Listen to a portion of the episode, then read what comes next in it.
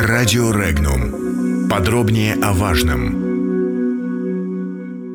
Либеральная идея в России изжила себя или диктует свои правила?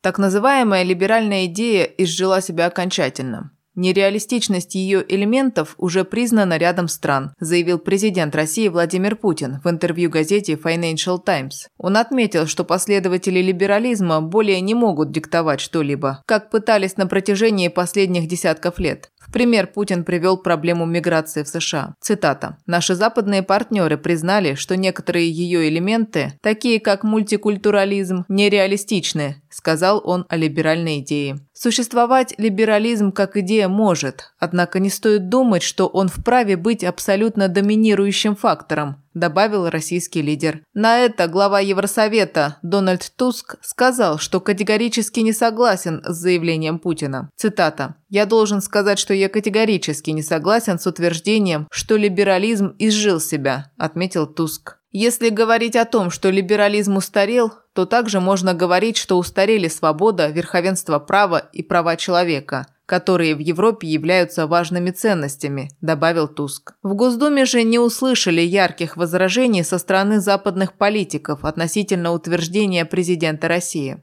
Цитата. «Современный либерализм на деле означает диктатуру элит вместо свободы, двойные стандарты политкорректности вместо законности, права меньшинств вместо прав человека», отметил в Фейсбуке депутат Госдумы Алексей Журавлев. Именно об этом сказал российский лидер, полагает парламентарий. Либерализм – это политический вампиризм, и никаких ярких возражений не последовало, лишь тусклые банальности в ответ, констатировал он. Тем временем обозреватель информационного агентства «Регнум» Михаил Димурин, комментируя слова Путина о либерализме, сказал, что, к сожалению, либеральная идеология себя не изжила и никогда не изживет. Комментарии. Вся жизнь человечества шла, идет и будет идти в борьбе с этой идеей. Идеей свободы человека от Божьего замысла о себе. И, соответственно, свободы от всяких обязательств перед кем бы то ни было, кроме самого себя. Началось все с истории о преждевременно съеденном яблоке с древа познания хорошего и лукавого. В обычном употреблении древе познания добра и зла, хотя это перевод неточный.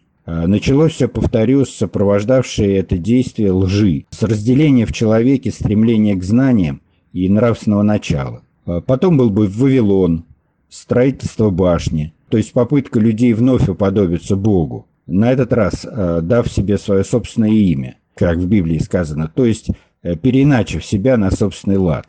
Сегодня все повторяется. Где в новых научных устремлениях нравственный ограничитель? Нет этого ограничителя. Кто реально готов остановить стремление известной части жителей Земли переиначивать себя и свою семью по собственному усмотрению? Из мужчин в женщин и наоборот, и из союза противоположных половин человека в соите однополости. Вот и президент Путин в очередной раз заявляет, что в России ничего не имеют против нетрадиционной сексуальной ориентации. Что это, как не результат того, что либеральная идея не только не изжила себя, но процветает, диктует свои правила, в том числе и в России. Посмотрите рекламу на телевидении. Это массированная обработка сознания именно в духе либеральных идей, постановки себя в центр мироздания, наделение правом требовать для себя самого лучшего. Ты этого достоин или ты этого достойна. Так и слышишь постоянно этот змеиный шип. В политике либерализм лишь э, прикрывается красивыми словами и понятиями. Э, мультикультурализмом чтобы, несмотря на угрозу традиционному укладу, иметь в своих странах много дешевой рабочей силы.